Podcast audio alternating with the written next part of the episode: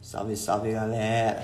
Bem-vindo para mais um dia de Templares Podcast e hoje a nossa convidada é a Bia Hernandes. Logo mais, logo mais, não logo mais, oh, estará entrando aí o Mate Delay. Seja bem-vinda, Emily. Satisfação tê-la aqui no Templares Podcast.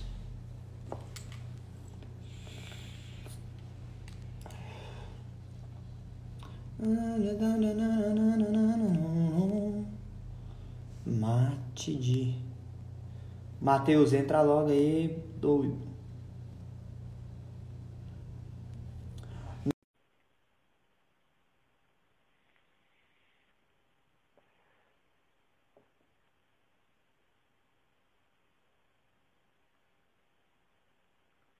Aguenta aí que logo mais o pessoal entra aí na, live.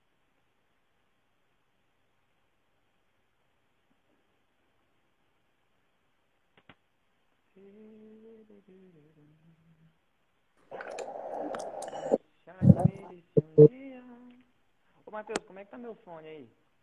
Tá ruim. Tá ruim? Peraí, deixa eu pedir pra Mônica ver ali. Oi? Entra aí, me deixa se o fone tá bom. O bagulho é aqui, mano. Só nas ordens. Tá baixo. Tá chiando o seu fone, Lucas. Tá shhh. Tá, então vou tirar ele. Fala aí, ó. Deixa eu ver. Não tô, não Não, tô te ouvindo. Daí eu tirei, eu tirei Agora. o fone agora. Agora tá bom.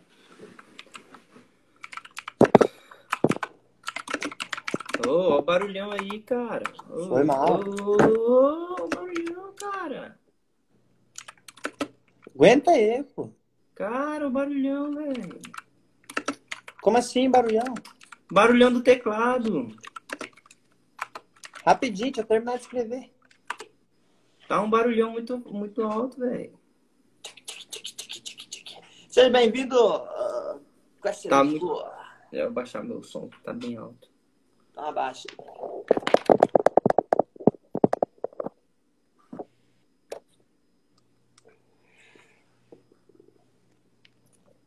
Ô, irmão, tá tirando o bagulho do barulho, doido. E aí, caralho? Ó, o Papai Noel SP entrou aí na live. Conhece? Salve.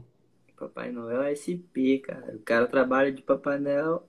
É porque assim, em outro país, talvez seja Natal lá, né, mano? Aí, aí ele trabalha o ano inteiro de Papai Noel, tá ligado?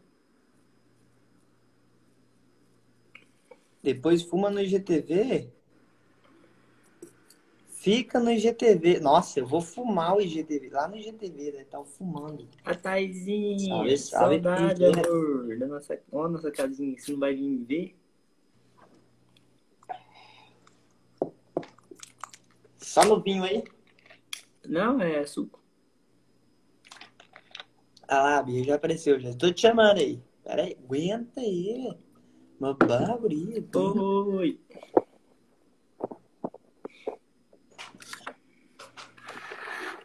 Apareceu? Apareceu.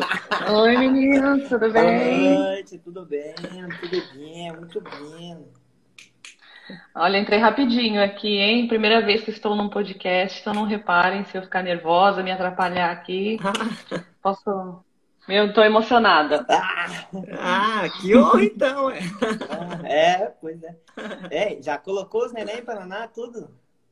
Todos, todos dormindo. Meu marido tá com dois, eu já coloquei um, estão Ai, todos que- na cama. Olha as minhas amigas aqui, tô vendo. Lenise, Sejam Olinda. todas Olha lá. bem-vindas aí.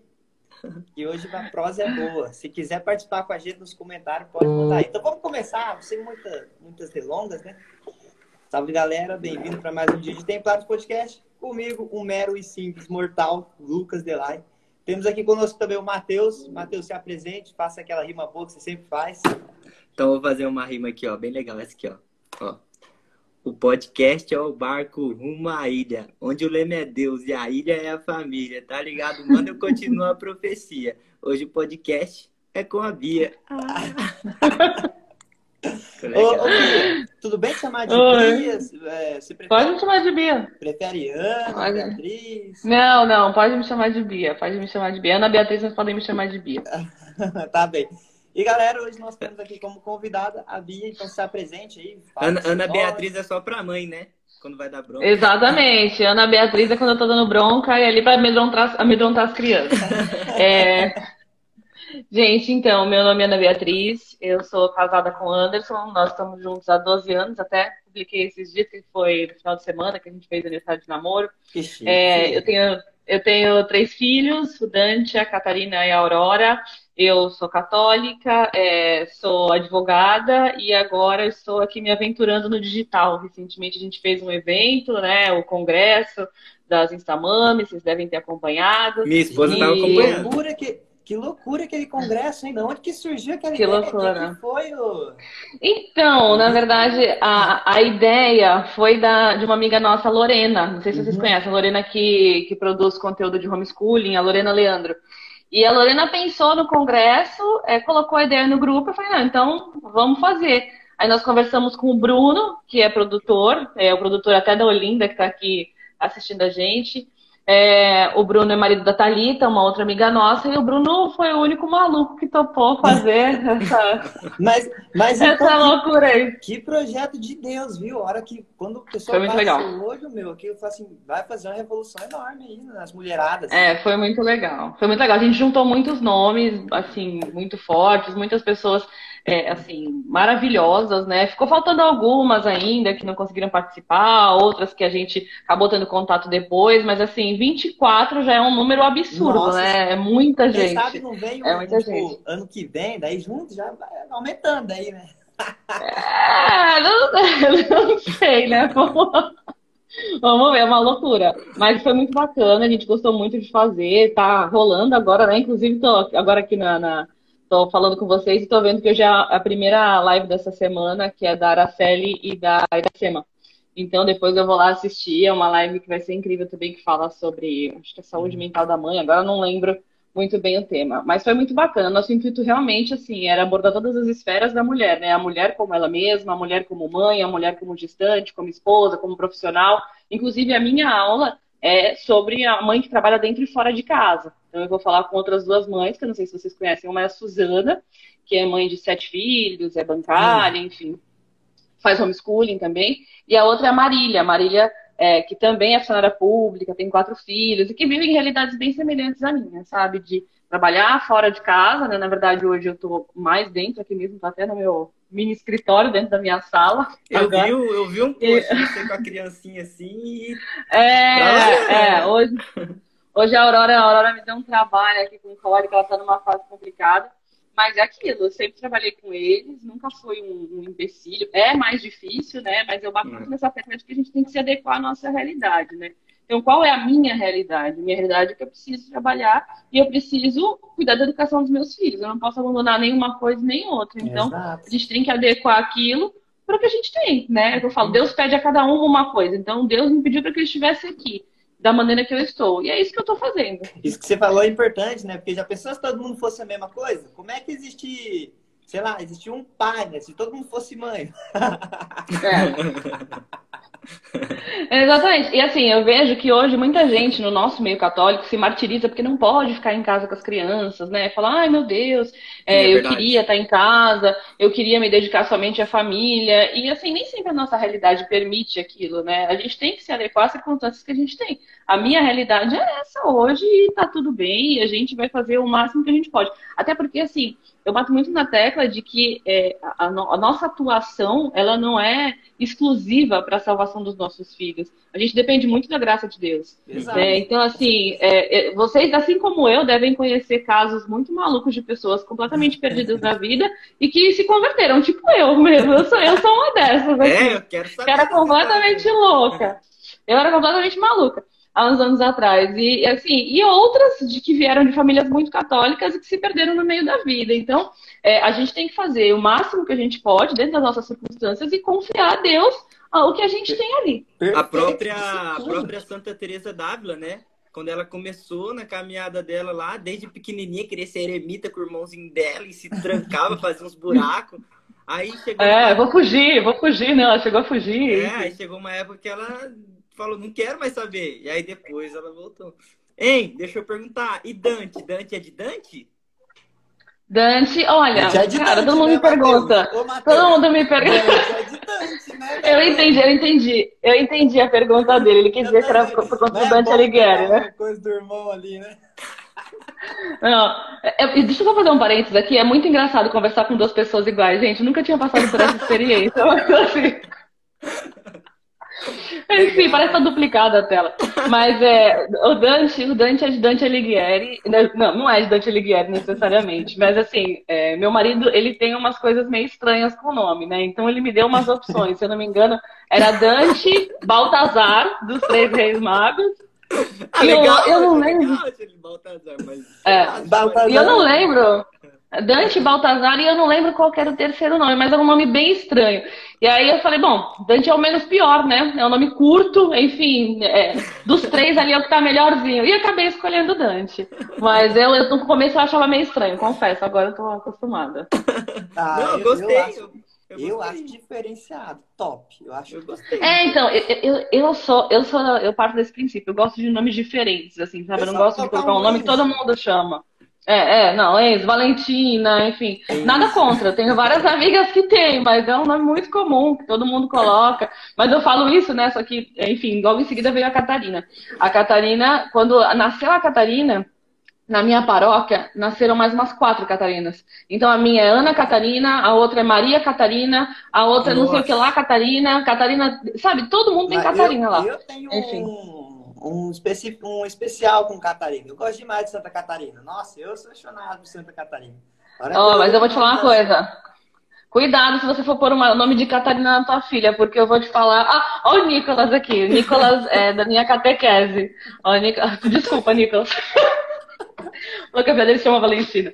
Enfim. É porque foram os nomes É. que mais saíram nessa geração agora. Foi Enzo. Gente, a Catarina, toda a Catarina é terrível, terrível, terrível. A minha Catarina ela é extremamente geniosa, ela não vai com ninguém. Ela fala não pra todo mundo o dia inteiro. Você encosta nela, ela tá falando não, não, não, não, não. Você já não fala nada, mas ela tá falou, falando não. não, não, não. Não, não, não. É, Hoje ela tava lá, falando pra todo mundo. Alguém encostou nela, falou, ai, vem aqui. Ela falou, não, não, não. Entendeu? Ela ainda fala assim. Terrível. Terrível. Terrível. Ah, muito Ai, bom. que legal. E a Aurora, né? E a Aurora, a Aurora é minha última filha. A Aurora foi a que eu mais coloquei assim com significado, a Aurora Maria. Então eu realmente Catarina quis é homenagear. Santa Catarina. Então, na verdade, assim, é, é, Catarina é nome de menina bagunceira, alguém falou aqui. Catarina é é. Ela compensa. Ah, sua esposa? Cuidado, Catarina, ó. Mônica, foge de Catarina, viu? Muito cuidado nessa hora.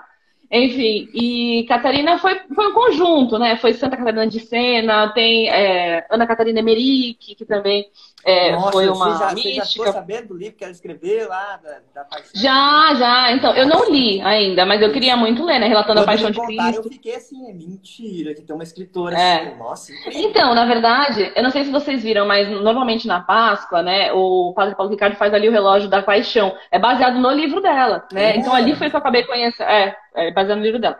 Então ali foi eu acabei conhecendo também, mas assim, eu e meu marido a gente tinha um negócio com Catarina. Então a gente já tinha combinado que no dia que a gente tivesse uma filha se chamaria Catarina. Depois que eu descobri todas as Catarinas importantes, eu falei, não, então vai ser Catarina mesmo, né? Então, enfim, aí nasceu a Cacá.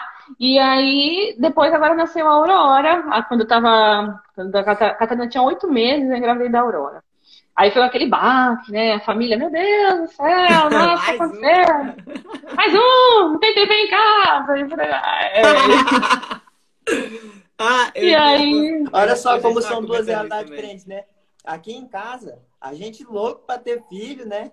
Enquanto outras pessoas, né? Nossa, mais um filho, mais um, mais um. É. É uma, loucu é uma loucura. E assim, eu, eu falo muito isso pro meu marido, né? É, quando a gente bate nessa tecla de abertura à vida, né? Tanto eu quanto as meninas, a gente fala muito disso, a gente deixa muito claro que assim, é, uma, uma criança, ela não vem pra sua vida porque você quer ou porque você acha que chegou a hora. Lógico que tem as pessoas que fazem aquele controle e tudo mais. Mas quando a gente vive certas realidades, né? Como por exemplo, a infertilidade, ou casais que têm um filho atrás do outro, você vê que é uma coisa que não depende de você. Quando eu engravidei da Aurora mesmo, a gente não tava, eu tava tentando espaçar e tudo mais, e veio a Aurora. Se vocês me perguntarem até hoje, ah, como é que foi e tudo mais, né? A gente que faz o Mob, o Creighton e etc. ninguém sabe explicar, ninguém, até hoje, assim, a gente não encontra um significado para aquilo. Mas ela tá aqui, ela veio para a nossa vida e amém, e tá tudo ótimo. E assim, é, é, deixa, estamos só, aí. Deixa um pouquinho, ô, Bia, desculpa.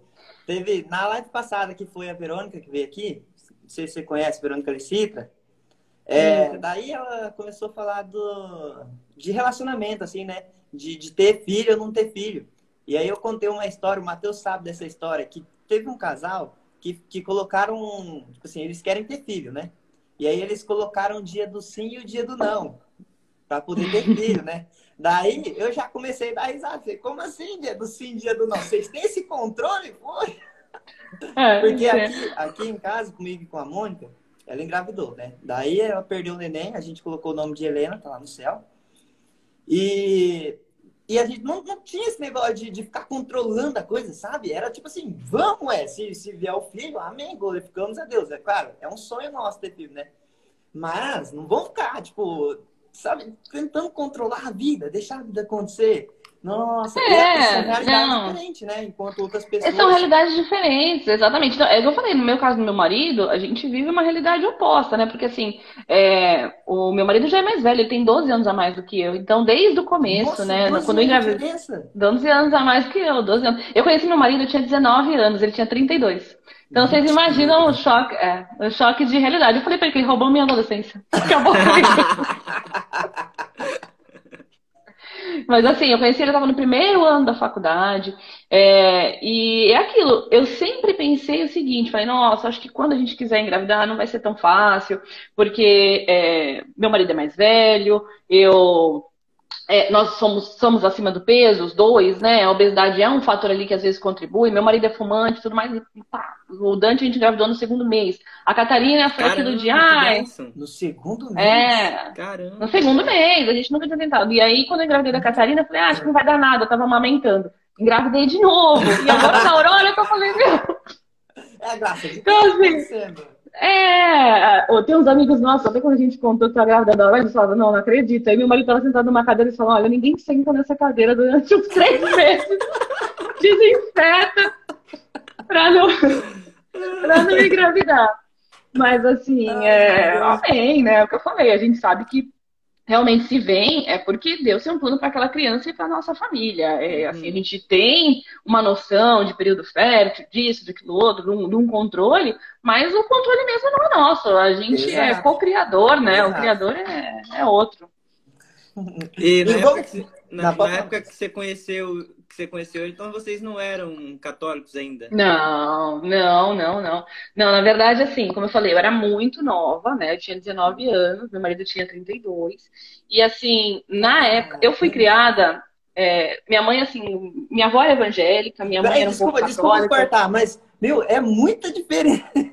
É muita diferença. é muita diferença. Eu imaginei o, o filme do, do Benjamin Burton lá. Do... Mas sabe o que acontece? Meu marido é oriental. Eu sempre falo assim, oriental ah, e negro é, não envelhece nunca. É verdade. Nunca, nunca, nunca. você, vai, você vai olhar pra pessoa. É, você vai olhar pra pessoa, ela vai estar com 100 anos, ela é vai verdade, ter a mesma cara de 30. Tá entendeu? parece que tá a mesma coisa de quando começamos. Não envelhece, não envelhece. Meu marido, quando eu falo que ele tem 12 anos a mais, agora a gente chegou numa fase que meio que tá igualando, porque eu realmente estou envelhecendo e tudo mais. E ele continua igual. Entendeu? Então. Então as pessoas meio que acham que a gente tem uma idade parecida, mas existe essa diferença. E assim, quando eu conheci, é... ele era da Umbanda, né? Meu marido era um bandista, mas assim, ele frequentava, ele não trabalhava ainda. E eu meio que me associei a ele naquilo, eu não tinha uma base muito forte em relação à religião. E eu continuo, eu ia, ia junto com ele e tudo mais. A gente passou uns bons anos na Umbanda, ele chegou a trabalhar lá dentro. E eu ajudava, né? Tinha uma cantina e eu ajudava lá na cantina. E, enfim, acabou. A gente acabou tendo uma série de problemas lá dentro, né? Principalmente eu, eu sou uma pessoa muito explosiva. Vocês estão vendo aqui que eu tenho um jeito meio acelerado, né? Enfim, algumas coisas deram errado lá e nós saímos. É, na hora do estresse é muito divertido, né? E aí, e aí eu acabei saindo da Umbanda. É, eu saí primeiro que ele. Falei, olha, não volto mais. E é uma decisão definitiva, acabou. E aí a gente ficou um tempo fora, sem religião nenhuma, e aí nós descobrimos algo que foi até um pouco pior, entre aspas, né? Que a gente entrou numa, numa casa espiritual que era uma mistura de várias religiões, né? Então tinha um pouco de catolicismo, tinha um pouco de umbanda, é, tinha um pouco de espiritismo. Que loucura, E né? juro, pra- é, pois é. Enfim, e a gente achava que aquilo estava super certo, porque eles tinham cursos. É verdade, eu juro pra você, é verdade. Eles tinham né? cursos Convence. Se aprofundavam. De certa forma, convence, ainda mais quando você pega uma pessoa num, num momento fragilizado. Porque quando a gente passou por essa cisão, é, meu marido, na época, perdeu o emprego, que ele trabalhava há 18 anos, eu também saí do emprego. Enfim, foi, foi uma série de, de mudanças na nossa vida. Então, nós estávamos realmente aí? fragilizadas. Não, não, a gente casou faz dois anos. Ah, eu vou chegar no casamento, calma aí. E aí, o que aconteceu? Nós ficamos nessa casa espiritual durante uns dois, três anos. Caramba. E eu lembro, é, e eu lembro que lá, assim, eles acreditavam muito. Engraçado que assim, eu já esqueci boa parte do que eu vivi lá, né? Até preciso lembrar. É, mas assim, eu lembro que eles acreditavam muito nos santos. E é, eu sempre falo, todo mundo de umas religiões alternativas gosta muito de São Jorge, né? Verdade. E eu. Pode ver, qualquer. Todo mundo dá um bando, Bra- no tá lá no. Brasileiro, brasileiro. São Jorge. Mas São Brasileiro. Francisco também, né? Até São Francisco. São Jorge, São Francisco, enfim, é, tem, tem uns ali específicos, né? Santa Clara, às vezes quem gosta de São Francisco gosta de Santa Clara, mas é o que eu falo, as pessoas nunca param para se aprofundar na vida daquele santo. Porque se ela parasse um pouquinho para pensar, ela ia ver que tem alguma coisa errada, né? Exato. Enfim, al- alguma coisa encaixa ali. E aí, é, o que aconteceu comigo foi algo muito parecido com isso, mas primeiro foi através de São Jorge, uma missa de São Jorge, nós fomos numa igreja, na igreja de São Jorge aqui em Santos. E aí nós chegamos lá, a igreja estava meio que. Tava, já tinha começado a missa, nós perdemos o horário e tudo mais. Mas por que Aí falei, bom, então foi vamos numa-? Porque eles falavam que a gente podia ir, enfim, a gente foi. Aquilo de. Fomos. Que rolê. Só usou isso. Mas é, não, mas é o que eu falo, assim, foi uma história muito incrível, porque eh, nesse dia em específico foi a primeira vez que Deus me chamou mesmo e falou, olha, é aqui e tudo mais. Mas eu, cabeça dura, eu demorei um tempo pra perceber isso. E aí, nesse dia, a gente foi pra uma outra igreja, uma igreja que eu gosto muito aqui em Santos, né? Foi até a igreja que eu fiz um post esses dias falando dos meus filhos, eu tava nessa igreja. E, enfim, embora só tenha adulto, lá não tenha criança, eu tenha problema com os meus filhos, todo mundo olha, mas eu gosto dessa igreja. Estavam na imagem de Cristo, deitados. É, Nossa, é, igreja é. Ele é linda, é uma igreja lindíssima aqui em Santos. E aí o que aconteceu foi que nós chegamos faltando assim cinco minutos para começar a missa, nós sentamos no último banco lá no fundo e é, uma moça dessas que trabalha na igreja, né, no acólito e tal, veio falar para mim, falou, olha, vocês não querem levar os dons? E eu falei, aí eu olhei para falei, eu? Tipo assim, gente, eu falei, falei, mas a gente não é casado. Aí ela falou, não, não tem problema. Aí meu marido falou, mas eu sou só batizado, tipo, eu não tinha nem primeira, não tinha nem primeira comunhão. Aí ela falou, não, não tem problema, tipo, pode ir. Eu falei, ah, então tá bom, o que tem que fazer? Eu nem sabia como é que era isso, né? Eu, eu nem sabia o que era dom. Eu falei, o que, que são os dons, né?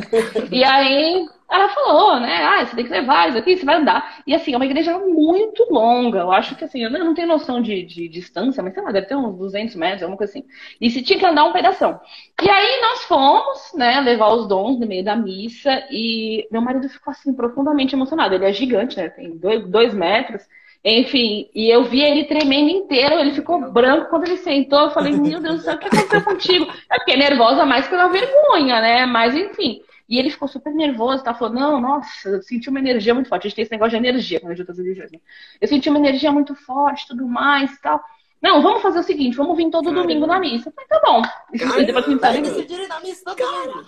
Aí decidimos ir na missa todo domingo. Aí a gente chegou nessa época a conversar na nossa casa espiritual. Falou, ó, a gente tá indo na missa. E como eles acreditavam no santo, eles falaram, não, tudo bem. Só não pode deixar tocar o seu coração. E, enfim, o que aconteceu foi exatamente isso. Tocou mesmo, não tem como. E eu comecei a me aprofundar um pouco mais na vida dos santos, né? Eu comecei a pesquisar, enfim. esse indivíduo, né? Exatamente. E aí você começa a pesquisar por que, que aqueles santos morreram, o que eles defendiam na vida deles, né? Então, só se você, se você faz essa pesquisa simples, você já vê que, assim, é, é, o catolicismo é a base daquilo, né? Não precisa ir muito longe para aquilo que eu Uhum. falo, você não precisa pensar muito. Mas quando você tá na emoção, acaba faltando isso. E aí, quando eu fui pra. A gente começou a frequentar a missa e tudo mais, logo em seguida. É, a gente mudou hoje para nossa casa, eu engravidei do Dante. E aí aquela coisa, né? Primeiro filho, todo mundo fica super feliz e tudo Uhum. mais, todo mundo tinha moravam inclusive- juntos daí, no caso. A gente já morava juntos, a gente já morava juntos. Mas a gente não era casado, não era casado. Porque eu sempre pensava o seguinte, ah, eu tenho que casar, eu quero fazer uma festa, e aí nunca sobrava dinheiro para fazer uma festa como a gente queria, e a gente postergava, postergava, postergava, postergava aquilo. Enfim. E aí o que aconteceu foi, engravidei do Dante. Aí quando eu engravidei do Dante, todo mundo começou aquela loucura. E eu participava muito dessa casa espiritual, mesmo grávida, né? Então, assim, eu participava de tudo que tinha, é, trabalhava lá dentro. Eu me jogo de cabeça Ô, mesmo nas coisas. Ô, Bia, teve uma Colérica, né? Colérica é assim, tá pro serviço e tal. É, não, a gente se joga. É o que eu falo, pro bem e pro mal, você tá se jogando ali no negócio, não sabe o que vai dar. Teve uma vez que, que eu e o Matheus, a gente fazia teatro, né? Eu, eu comecei a fazer teatro acho que tinha uns 15 anos de idade, no primeiro ano do ensino médio, daí foi, fui. Daí a nossa professora, ela frequentava a Seixonoye, já ouviu falar? Negócio japonês. Já, já, já fui, já fui, inclusive. Você já foi tanto, mulher. Tudo, tudo. Juro pra você, se você me perguntar, a grande maioria eu já frequentei. Nossa, Daí o diabo, cara- o trem lá. palestrante, Nada assim, a ver as conversas né? do cara. É nada a ver, é um negócio nada a ver. nada a Então, ver, aí o palestrante começou com uma conversa de pós-morte e ele abriu um, um tempo lá para fazer perguntinha. Daí eu e o Matheus, a gente ficava muito curioso, assim, de, de pergunta depois da morte, essas coisas, né? Coisa de jovem, de criancinha. E aí a gente mandou para ele, só que, claro, né, a gente tinha uma consciência um pouco, um pouco sabe, equilibrada, pelo menos. E aí Formada. o cara não falou nada. Eles não sabem responder. Eu já, fi- eu já fiz esse teste. Eu já fiz esse teste. Eu já perguntei porque uma pessoa muito próxima frequentava uma dessas religiões orientais e eu comecei a fazer umas perguntas do tipo: é, se todo mundo evoluir, se o caminho natural é evoluir, por que, que vocês cultuam o antepassado, né? Por que, que você está ali conversando com uma pessoa que, é, assim, necessariamente não deveria estar aqui, né? É. Ela deveria estar lá, no canto dela, feliz, curtindo. Não de volta. E o Matheus Né? é, Enfim. E o Matheus ele é colérico, só que na época a gente não tinha noção disso, né? Daí ele saía putaço, né? Ele sempre, que que aquele cara nada? Não adianta, não, mas não adianta. É Hoje, eu falo, hoje eu não compro mais essas brigas, eu não falo mais nada, assim, brincadeira, assim, eu tenho que falar, eu falo na minha página, é, quem quiser me perguntar, entendeu? Mas do contrário, eu não falo. Recentemente teve uma amiga minha que ela se converteu, inclusive ela vai na nossa paróquia, ela era evangélica, e aí ela se abriu, falou, olha, eu queria saber mais sobre isso, sobre aquilo outro, e eu fui falando com ela um pouco mais, ela me perguntava e eu ajudava. Mas assim, nada de eu lá eu querer evangelizar. Não, essa é, a- é uma péssima forma de evangelização. É pior, na verdade, né? Ai, gente. Mas Mas é, é basicamente isso. Volta. Ah, voltando onde eu, É. voltando onde eu estava, deixa eu ver. Ah, eu falei do Dante. E aí aconteceu que o Dante nasceu. E o Dante, cara, ele era um bebê, assim, difícil. É, Pra mim, ele, ele foi os três, os três filhos, dos, dos meus três filhos, ele foi o mais difícil. Talvez também pela inexperiência, né? Então a gente não sabia lidar com aquelas demandas. Mas ele era uma criança que chorava o tempo todo, ele mamava muito, ele acordava a cada 40 minutos. Então, Nossa, assim, eu chegava a dormir de óculos. Eu falava, não, eu não vou tirar o óculos mais porque eu vou ter que acordar daqui a pouco. Enfim. E eu fui vivendo assim, já, dorme aqui. não, eu fazia isso. Acontecia, juro, juro pra você. E foi assim uma época muito difícil da nossa vida. E a, a privação de sono, ela mexe com todas as áreas da tua vida. Se- acho que o teu irmão. Ih, teu irmão caiu? Ah, eu não Acho sei, mas não. sempre acontece uma dessas com ele, mas vamos continuando aqui, depois ele volta. Ah, então tá bom. E aí, assim, é, aquilo mexeu muito comigo, muito comigo mesmo, e eu não sabia lidar com essa situação. Então, eu entrei meio que em crise com a, com a minha maternidade, com a minha vida, né, com o que Deus queria pra mim naquele momento. E nesse momento, nessa minha casa espiritual, ninguém me estendeu a mão. Meio que todo mundo me virou as costas. Foi o caminho Nossa, oposto. Porque eles tinham, porque eles tinham uma política de, olha, não vou ajudar porque eu vou comprar a briga dela e aí aquele problema dela vai ser meu. Entendeu? Uhum. Enfim. E aí eu acabei é, me distanciando daquelas pessoas. Naturalmente eu deixei de trabalhar lá porque eu não conseguia. Ó, acho que ele voltou agora. E né, voltou? Voltou. Voltei. Tá. Não perdeu muita coisa, não contei. E nessa mesma época eu resolvi batizar o Dante, né? Eu batizei o Dante com 45 dias, na verdade sem nem saber o porquê do sacramento, falou que foi outra graça divina na minha vida. E nunca mais Mas, voltou lá ah, na casa, né? Tipo, depois que eles, ninguém ajudou, ficaram com É, então, durante aquele, durante aquele primeiro ano do Dante, eu ainda fui algumas vezes, mas assim, é, eu ia muito menos e foi o ano que eu abandonei é mesmo mais de vez. No final do ano foi. também, né? É, assim, é o que eu falo, você constrói uma comunidade, né? Ali acaba tendo pessoas próximas a você. É, então, mais do que somente a fé, você tá ali pela comunidade que você construiu. Aquelas pessoas acabam substituindo os amigos que você tinha. é um caminho natural. E aí, é, o que aconteceu foi que nessa época eu conheci a igreja que eu frequento hoje, que é a São Paulo Apóstolo. Porque a São Paulo Apóstolo foi a única igreja que aceitou pais que não eram casados e padrinhos que não eram casados. Os padrinhos isso, é, do... isso é muito incrível. E... Então, engraçado que assim, o padre Ricardo é um dos padres mais tradicionais que tem aqui em Santos, né? Mas é aquilo, ele segue o que a igreja fala. O que a igreja fala é o quê? Que tem que ser batizado só. Mas tem igreja que não tem tradicionalismo em outras coisas e fica floreando na hora do batismo. Ah, porque tem que ter, tem que ter ser casado na igreja, tem que ter crisma, tem que ter primeira comunhão e etc. O que acaba, às vezes, afastando a pessoa. Isso é muito triste. Querendo, querendo ou não, é uma crítica diretamente para os católicos, mas é, o, o, primeiro mandamento é amar a Deus sobre todas as coisas. O segundo é amar o próximo. E se a pessoa já tem um olhar diferente para uma, uma família, por mais que não seja batizada, você não está amando. Você, é, qual, qual que é o... Claro, todos os serviços na igreja, quando tem a missa, são importantes. Mas um dos mais importantes são, são o pessoal da acolhida. Por quê? Como é, que você vai, como é que você vai amar uma pessoa se você não, não consegue nem acolher ela, nem amar ela, né? Olhar, uhum. olhar a realidade dela. Tipo, ter, ter uma noção básica, né? Do que, que a pessoa passou. Agora já chega lá, né? Por exemplo, entra um piazão de brinco na igreja. Daí, o, da, daí os outros pessoal, os outros piazão novos que já estão na igreja, já olha, filho, usando brinco. Mas nem conhece a realidade da pessoa, não sabe nem como é que ela foi criada, educada. Sim, né? Por isso tem que sim. ter um olhar acolhedor, pô. Vamos amar. E, que, né? e, Tá falando pra amar, ama, pô. É, é, e é, assim, você entrou até naquele ponto que a gente fala da modéstia, né? O que eu vejo hoje é muita gente julgando, ah, porque a outra tá de calça, a outra tá com Exato. decote, a outra tá com não sei o quê. Falo, gente, você não sabe a história daquela pessoa que tem por trás. Ela, ela às vezes não tem o conhecimento que você tem, tem entendeu? Pra comprar uma saia. É, é, exato, sabe? São coisas assim que, que às vezes falta caridade mesmo, entendeu? Então, mas, é... mas que, que benção do padre, que benção do padre batizar, porque quando a nossa filha nasceu, a Clara, aí a gente ficou. Ficou tipo assim, até batizar ela, a gente tava, meu Deus, e se acontece alguma coisa, a gente precisa batizar? Aí nós batizou com três semanas, duas semanas, não me lembro agora.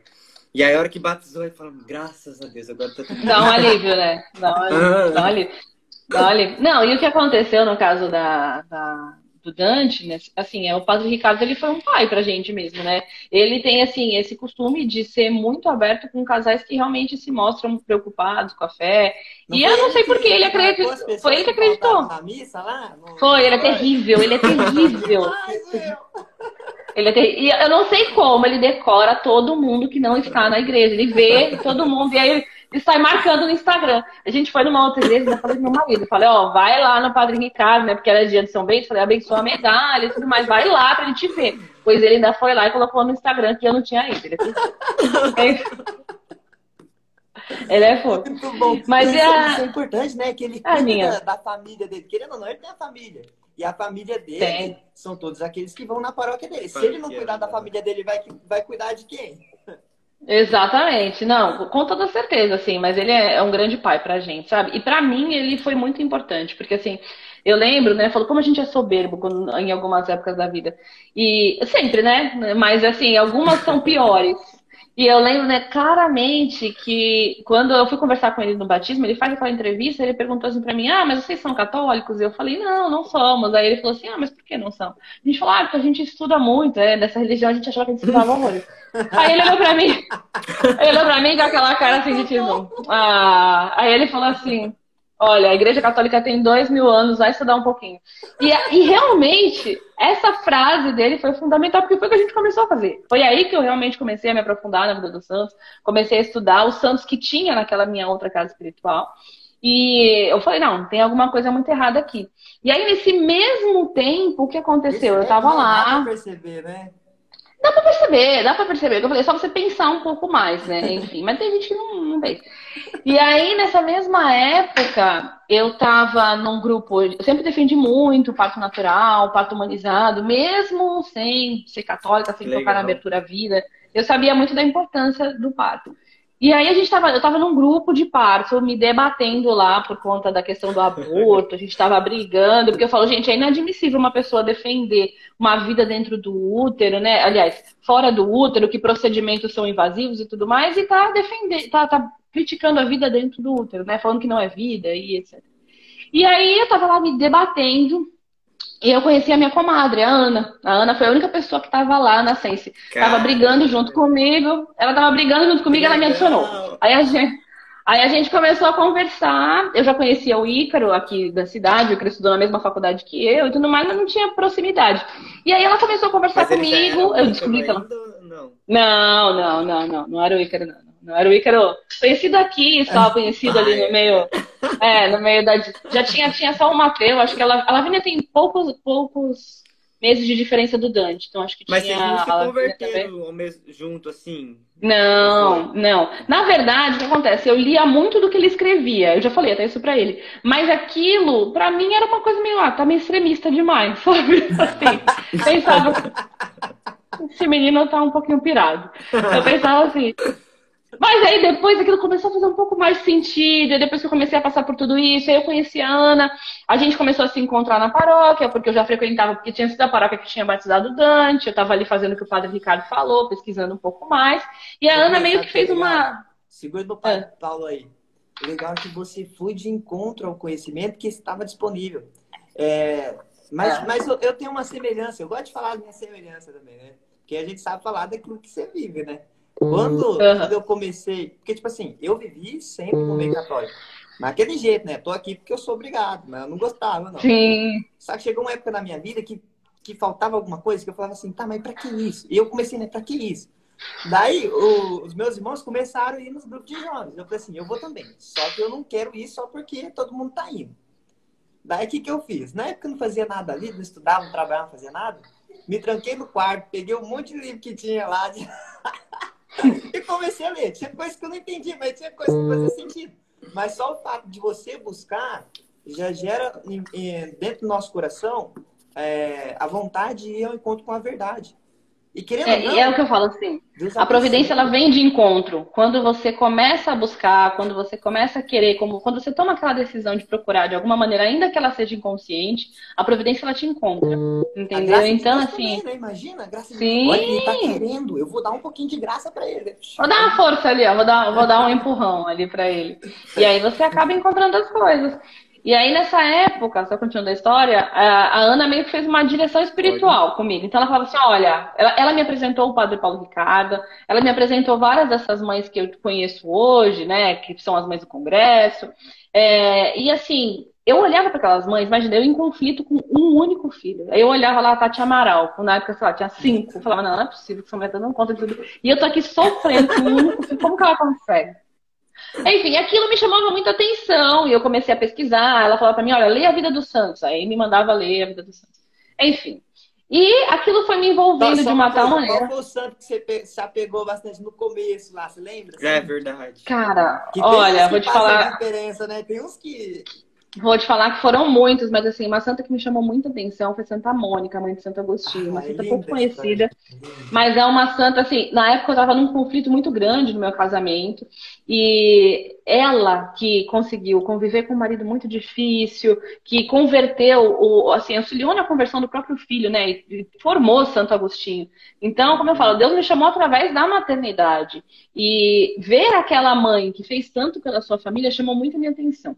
Então, claro, eu pesquisei a vida de muitos santos até hoje. Agora eu tô lendo aqui a, a vida da, da Leônia, né? Irmã problemática de Santa Terezinha. Enfim. Mas, assim, ela foi uma, uma, uma, pessoa que me chamou, uma santa que me chamou muita atenção. Até hoje eu gosto muito de, da vida dela. Continua na Pode, pode continuar. Posso continuar? Tá. Então eu vou continuar a história. Então, e aí nessa. Gente, desculpa, eu não tô muito familiarizada. Eu dou umas pausas aqui. Fica aí... tranquilo. E aí o que começou a acontecer foi muito que a Ana me ajudou muito nessa conversão, como eu falei, e ela começou a me apresentar as meninas da paróquia. Então, um dia a gente saiu para tomar café e ela falou assim para mim, falou: "Olha, a gente vai se reunir para rezar um terço. Você não quer ir com a gente?" Eu fiquei pensando, cara, sou católica, mas rezar terço reunido de que de velha, né? né. Fiquei assim, meu, vou chegar lá, vai ter umas velhinhas do apostolado da oração, né? Mas... É. é uma coisa meio estranha, né? Tá, tá bom, eu vou. Tava assim, ah, se tiver muito o que fazer, fui. É, é coisa estranha, né? Mas fui. E aí eu cheguei na casa dessa nossa amiga, a Carmen, que é uma amiga que eu gosto demais da gente também. E a Carmen, ela é mãe de três também. Ela tem uma, uma filha da idade um pouco mais velha que o Dante, assim, na idade do Mateus, e ela tem gêmeos da idade do Dante. E a Carmen, ela é toda preparada, sabe? Assim, toda do crossfit. Cara, é. Eu falei, eu pensando que eu ia encontrar aqui uma velhinha, a mulher tá toda preparada, viu? Um monte de criança, com aquela loucura. E assim, isso, isso acabou me ajudando bastante, porque Mas é aí é eu fui conhecendo uma. Né? Porque, tipo assim, você Sim. buscando. Daí você encontrou Sim. alguém que tava defendendo com você lá ferozmente. Daí você já, ó, é. tem alguém, ô, vamos conhecer mais esse povo. Onde que passa aí nessa, essas pessoas, né? Exatamente. Aí logo em seguida eu conheci a Lorena também. A Lorena, na época, eu acho que ela tinha. Ela tinha o Nico, ela tinha quatro filhos, até o Nicolas, que o Nicolas também tem idade do Dante. E aí eu vi aquela mulher com quatro filhos, os quatro sentados na, na primeira cadeira ali, da, da, no primeiro banco da igreja. Eu falava, gente, não é possível isso. Ó, quatro, tipo assim, um em seguida do outro. Tá, tá, tá, tá, tá. Sete, seis, cinco. Eu falava, nossa, não tem como, não tem como. E aí a gente acabou, eh, naquela época, assim, a gente rezava muito juntas, então a gente se reunia, rezava o terço, conversava, colocava as crianças para brincar. E isso me ajudou bastante. Aí no final desse ano, que foi agora.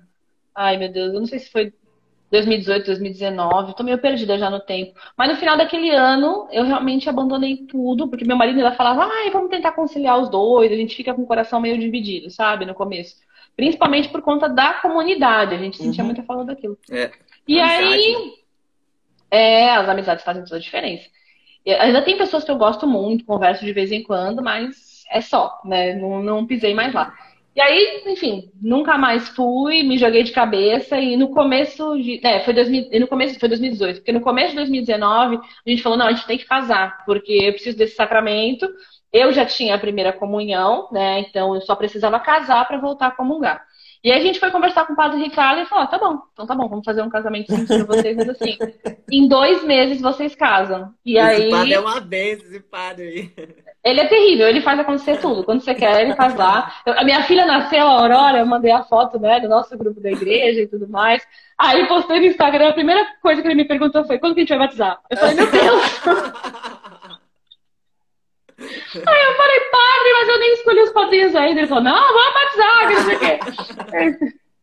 Eu vou batizar na sexta-feira, agora dia de Nossa Senhora do Carmo. E aí foi isso, a gente casou em maio de 2019. E assim, alguns dias, um mês mais ou menos antes do nosso casamento, eu descobri que estava grávida da Catarina. Aí eu falei, caramba, meu grávida, casamento marcado, a gente estava assim cheio de despesa por causa disso. Mas amém, vamos lá. E casamos e as coisas se ajeitam mesmo. É, deu tudo certo. E a Catarina nasceu em dezembro de 2019. Aí, ano passado, gravei da Aurora e por aí vai. Tem um, vai um, a Crisma. Dois aninhos, né? A Crisma, a Crisma então. Então, a Crisma, olha, eu, eu acho que. Ah, veio a pandemia. Olha só, a pandemia foi um capítulo importante nisso daí. Mas o que aconteceu foi o seguinte: nós começamos a fazer o curso para a primeira comunhão em Crisma, é, eu acho que foi em 2019. E a projeção era terminar em 2020. E aí aconteceu? Veio a pandemia, suspendeu tudo. Eu consegui batizar a Catarina assim no último dia que a igreja estava aberta. Então, Nossa. assim, é, ela foi batizada no dia de São José, né? É, foi batizada no dia 19. engraçado que assim, a gente começou a ver aquele movimento de fechar, fecha, não fecha. Aí eu falei pro padre, padre, falei, ah, padre, vamos adiantar o batizado da Catarina, porque vai que, né? Enfim, eu adiantei o batizado dela pro dia 19. Assim, um dia antes foi anunciado que ia fechar no dia seguinte, as igrejas, né? Nossa. né? E aí, mas assim, graças a Deus eu consegui batizá-la, foi tudo muitas pressas. A Ana é a madrinha dela, né? Eu sou a madrinha da Maria Tereza. E graça, foi graça de Deus é. por esse lado, meu, porque Foi, não, foi muito, foi muito bom, porque assim, mas assim, sinceramente, se não fosse o que eu falo, o Padre Ricardo ia ajudar a gente de alguma outra maneira, entendeu? Nem que ele tivesse que vir aqui em casa batizar numa situação de emergência, ele viria, entendeu? Seria um bom, então, Lucas, seria um bom cara para nós chamar aqui, o Padre Ricardo, deve ser. Ele é muito bom, mas ó, vou te falar, ele é, ele é maravilhoso maravilhoso, gente. Assim, eu não tenho o que falar. Ele já fez uma live com várias pessoas. É um, um bom nome para vocês. Chamei com antecedência porque ele é super requisitado. Ó. Mas aí, então, mas voltando à história do Crisma, veio a pandemia, a gente começou o Crisma. O nosso catequista, que é o pai dessa minha amiga Carmen, seu Vitor, ele fez algumas aulas online com a gente e depois a gente acabou voltando para o presencial. Mas qual foi o grande problema, né? As igrejas reabriram e aí o padre fez a primeira comunhão do meu marido. Só que a gente não conseguia fazer o Crisma porque o Crisma depende do bispo, né? Então, o Crisma o Crisma acabou demorando mais para acontecer, foi, se eu não me engano, no final do ano passado, acho que foi novembro ou dezembro. Mas assim, foi quando as igrejas estavam 100% abertas, já estavam mais tranquilas, né? Aí o bispo autorizou. O bispo daqui foi bem rigoroso quanto à abertura das igrejas. Então, assim, chegou um ponto que no decreto de São Paulo a gente tinha permissão para abrir, mas ele ainda não autorizava. Então, assim, é, é, acabou sendo um pouco mais difícil essa época aí pra gente, sem missa, sem sacramento, sem, sem nada, né? Ô, Bia, vocês tinham TV aí antes? Cara, olha, a gente sempre teve, eu vou te falar, eu tava comentando com meu marido esses dias, né? Falei, nossa, o que a gente estaria fazendo se a gente fosse solteiro, né? Que domingo a gente passa mal perrengue com as crianças aqui. Falei, com certeza a gente estava imerso na TV vendo uma série 24 horas, que a gente adorava, tipo, maratonar a série. Falar, ah, eu vou ficar o final de semana inteiro vendo uma série. E a gente fazia isso direto. Hoje não dá mais tempo, né? Que eu falo. As crianças dormem, eu venho trabalhar, venho ver um curso, venho fazer alguma outra coisa. E... Mas mais, não, as crianças não assistem TV mais, ou ainda assistem? Então, hoje é o que eu falo, assim, eles assistem. Eu, eu não sou uma mãe 100% radical em algumas coisas, até porque vem aquela história das circunstâncias não permitirem. Então, assim, uhum. eu moro numa uma sobreposta que é como se fosse um apartamento. Eles não têm muito espaço para correr aqui, é, tem um lugar mais restrito, eles não vão para a escola, né? Eles fazem homeschooling. Homeschooling naquela, são todos muito novinhos, né? Estou ali é, engatinhando é, com eles ainda. É uma pré-alfabetização. Pré-alfabetização, né? Uhum. Então, assim, é, por conta disso, eu acabo deixando que eles vejam um pouco, mas assim, não dá para ficar ali enterrado no sofá, né? É, é um não, desenho, queria... mas eu vou falar. É, pode falar. Eu queria saber como que foi, tipo, tirar, assim, sabe? Se, se, ele, se ele achou ruim, assim, que ele é o mais velhinho, né? A TV? É. A TV ou da escola? Porque ele chegou a estudar. Ah, ele chegou a estudar também? Os dois, os dois. Não, não, só o Dante, só o Dante. Não, a TV eu vou te falar ah, assim, nunca foi, um, nunca foi uma coisa que eu tirei drasticamente, porque eu nunca deixei, entendeu? Então o que acontece é, o Dante ficou um tempo com minha mãe, né? É, enquanto no primeiro ano dele, minha mãe me ajudou bastante aí. Mas, assim, a minha, e a minha mãe, ela, ela tem esse negócio de deixar muito ver TV, porque a gente veio de uma geração que era muito permissiva quanto a TV, né? Hum. Mas, assim, é... eu simplesmente não ligo. Como ele era muito pequenininho, é, ele não, teve, não tem aquele costume, costume. Se você ligar, ele vai sentar e vai assistir. Diferente, por é, exemplo, da Catarina, atenção. que como praticamente não viu TV, ela não assiste. Você coloca ali o desenho para ela, mas ela, ela dispersa, ela fica ali dois minutos, dois minutos ela sai já vai fazer outra coisa, entendeu? Então eu, eu percebo muito isso, que é uma questão de costume da criança mesmo. É como ele não via muito, não foi muito difícil para mim. Mas é o que eu falo, eu não sou radical com esse assunto, eu deixo ver de vez em quando mesmo. Eu só não acho que a criança tem que ficar o tempo todo, sabe? É, por exemplo, quando sai, dá um celular. O celular, sim, eu sou bem radical. Eu não dou celular em hipótese nenhuma para eles assistirem um desenho. A Catarina pega meu celular, ela só consegue abrir a câmera e fica tirando mil fotos do cabelo, do pé, enfim. Mas assim, mas assistir de jeito nenhum, porque eu sei dos problemas que isso pode gerar. Eu já vi muitos casos de é, crianças que vão de um conteúdo para outro, caem em um conteúdo pornográfico, caem, sabe, é, é umas coisas bem complicadas que, é, para mim, é muito mais grave do que assistir um Mundo Bita na TV. Vou, vou contar uma coisa que aconteceu só que eu tenho que contar meio por cima, porque eu não sei se eu posso contar, mas eu vou contar, porque eu sou vida louca. o, tinha um rapazinho no colégio que ele ficava, por tanto assistir essas coisas assim no, na TV, uns 7, 7, 8 anos assim, ele ficava fazendo gemidinhos. Não sei por que cargas da água, mas daí no meio da sala de aula, sabe? É, não sei que, qual que é a realidade dele, não sei o que, que passou, mas ele ficava fazendo gemidinhos, né? E a, é. Eles reproduzem, né? Não tem jeito. Exato. Tem então, tipo, você já vê já uma, uma, uma parte bem perigosa ali que. Muito, que muito. que tem o controle de tudo, mas será que tem? Mas não tem. Não tem, não tem, não tem. Eu já ouvi falar muito assim, ah, mas eu só deixo o aplicativo, eu só libero para criança. Só que a criança é muito esperta. De uma coisa ela vai em outra e quando você vê, ela tá num conteúdo pornográfico. Sabe? Ela tá num conteúdo totalmente inadequado para a idade dela. Então, eu, particularmente, sou muito rigorosa com o celular. Entendeu? Eu, brigo com quem dá, se eu ver dando. É um motivo de estresse aqui em casa. Mas, assim, é, é, porque eu sei dos malefícios que isso pode causar. Eu estava é, é, conversando com meu marido hoje que, assim, ontem a gente estava almoçando, e eu não sei em qual contexto, mas provavelmente eles estavam aprontando, e eu virei para eles e falei, eu não mereço essa vida, sabe? Brigando, assim.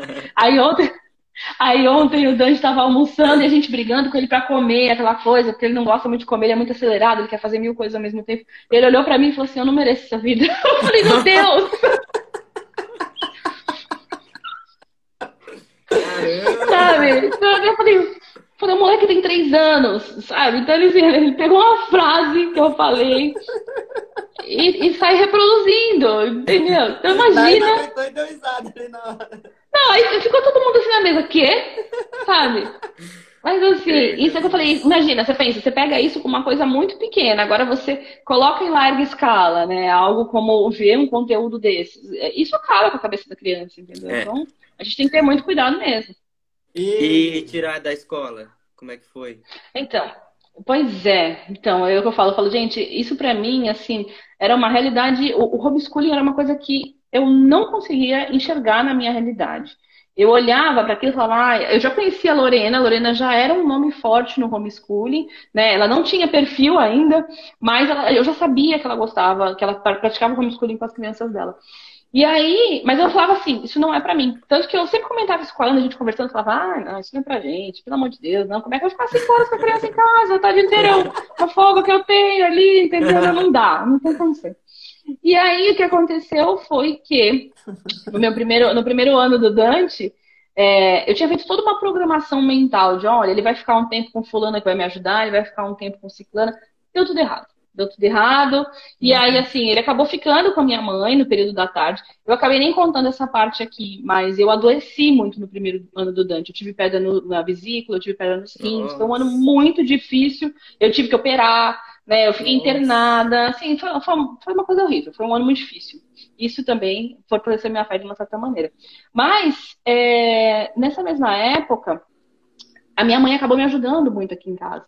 E como minha mãe me ajudava com ele aqui, eu falava assim, bom, é, eu vou conseguir levar isso durante um tempo. Só que é aquilo, vó é vó, vó faz tudo que a criança quer, dá aquela estragadinha básica e tudo mais, enfim.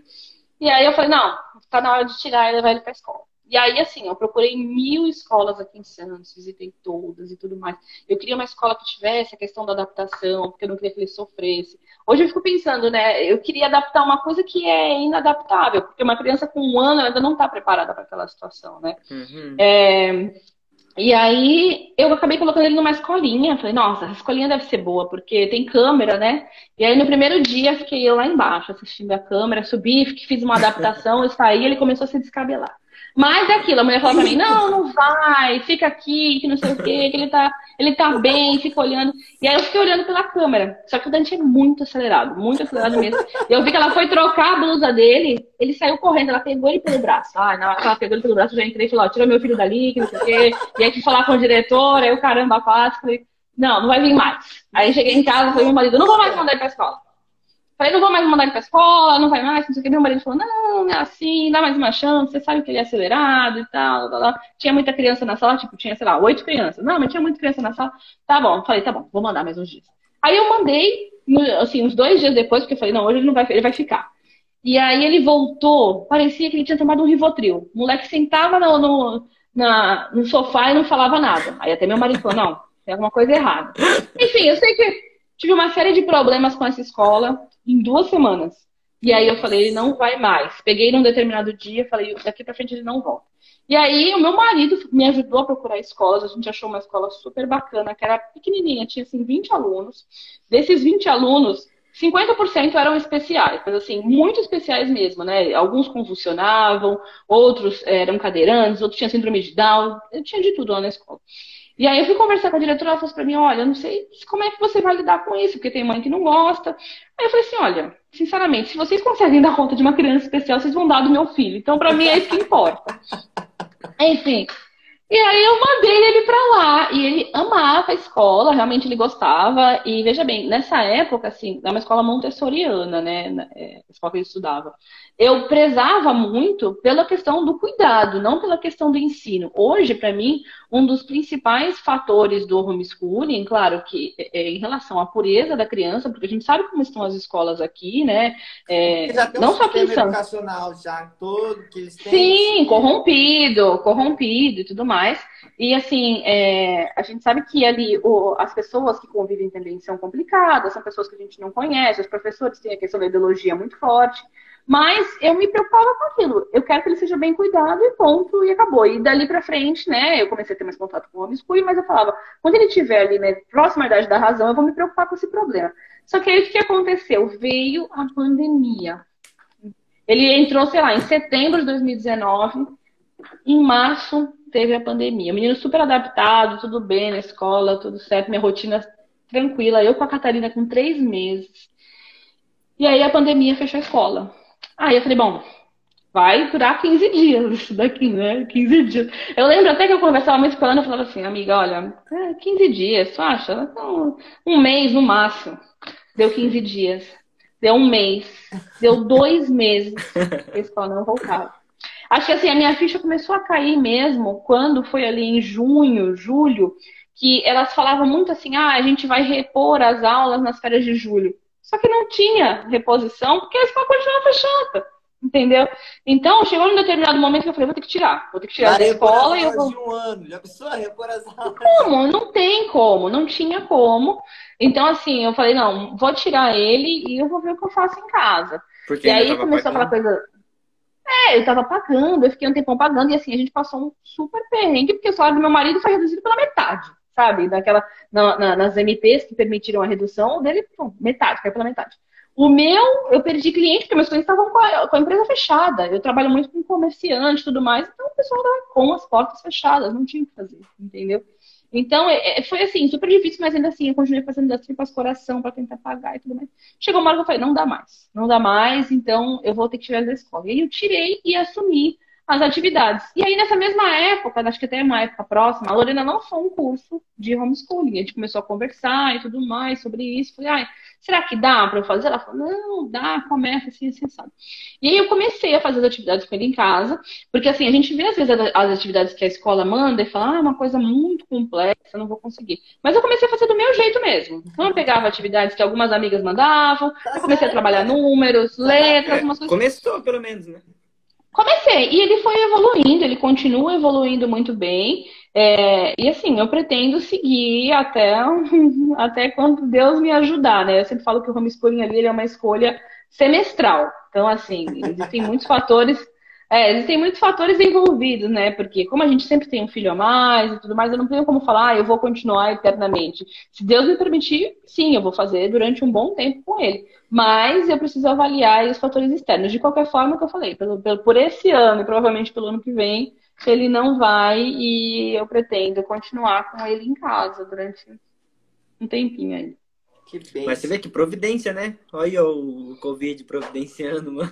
Nossa, foi muito, porque aí que aconteceu também. É, eu tinha muito isso de preciso ir para o escritório para poder trabalhar, né? Preciso me concentrar lá. Embora, é o que eu falei, eu seja uma profissional liberal, é, eu tinha essa questão do espaço físico, eu não conseguia me concentrar em casa. E aí, com a pandemia, não tinha opção. O escritório tinha que né? fechar. Ou você faz, você vai passar. Não tinha, exatamente, exatamente. Assim, o que aconteceu? O prédio começou a restringir a entrada das pessoas. É, a gente não tinha mais, assim, aqui em Santos foi um período muito complicado. Esse ano, inclusive, chegou a ter lockdown, com restrição de horário para sair na rua.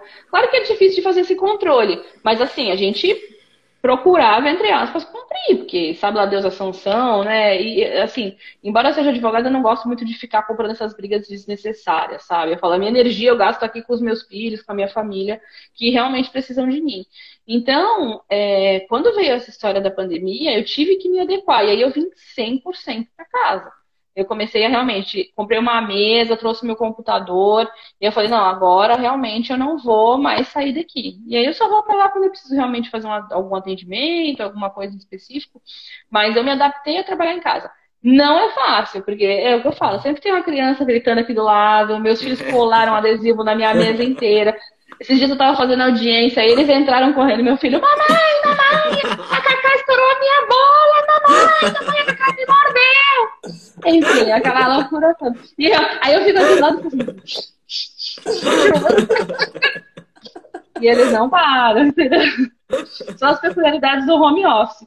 Mas é aquilo, né? É, é o que a gente tem. E assim, eu prefiro 100% mesmo, com todas essas dificuldades, estar em casa, porque eu acompanho eles muito de perto. Então, todos os dias, Uhum. mesmo trabalhando aqui dentro, eu acompanho o café da manhã, eu dou o almoço, eu dou o banho, eu faço uma coisa, faço outra coisa, entendeu? Eu paro para fazer as atividades. E, É, então, e, e querendo ou não, também a pandemia te ajudou a estar mais perto deles, né? Já que você, cara, é sim, muito, é muito difícil é, conciliar o trabalho com as coisas de casa. Eu entendo isso, né? Mas, mas é um- uma outra realidade que a gente nunca imaginava. E pode acontecer, porque não pode. Se está acontecendo, né?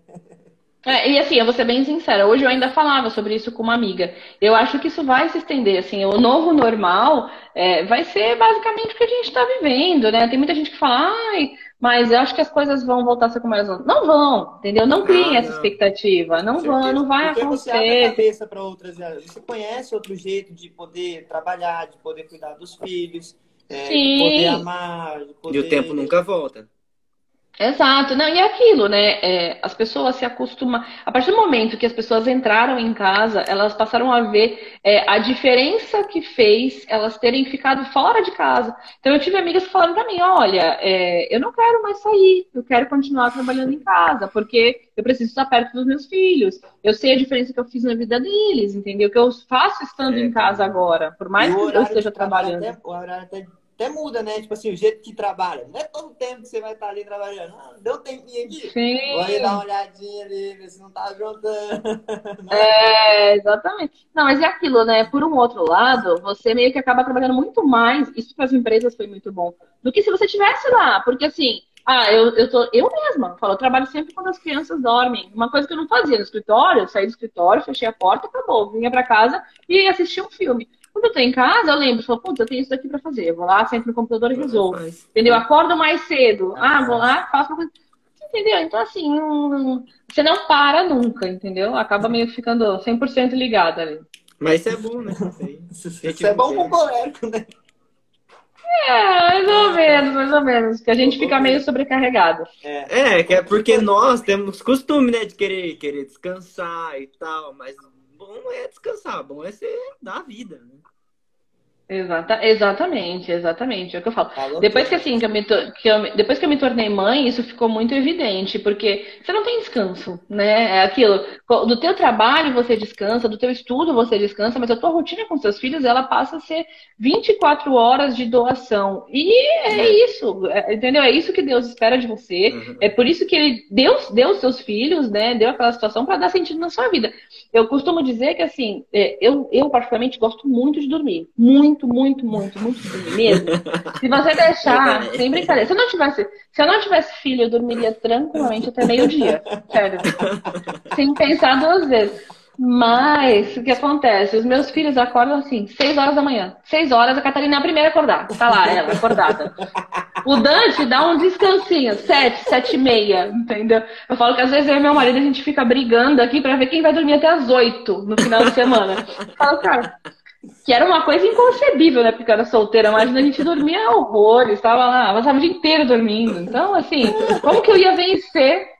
Como que eu ia vencer essa má inclinação se eu não tivesse filho? Não ia vencer, ia passar a vida dormindo. Não é.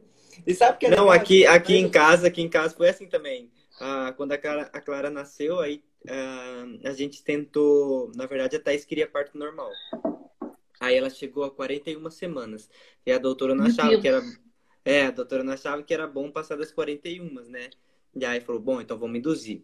Aí tentou induzir e não deu certo, né? Ela era muito grande. Ela nasceu com 4 quilos e 51 centímetros. Então a Thaís é pequenininha também. E Bebezão. aí, né? Aí a gente falou, bom, não vamos... ela tava muito cansada. Já tinha tomado os, ah, É os, os negócios de indução, ela tava muito cansada, sentindo muito, muita dor. Eu falei, vamos pra É cesárea. Aí ela foi pra cesárea e tal, ficou muito desgastada em casa, não tinha como ajudar. Nossa, eu me ia, dobrei, tinha que trabalhar, voltava, chegava em casa, é, lavar louça, lavar roupa, eu era dona de casa aqui.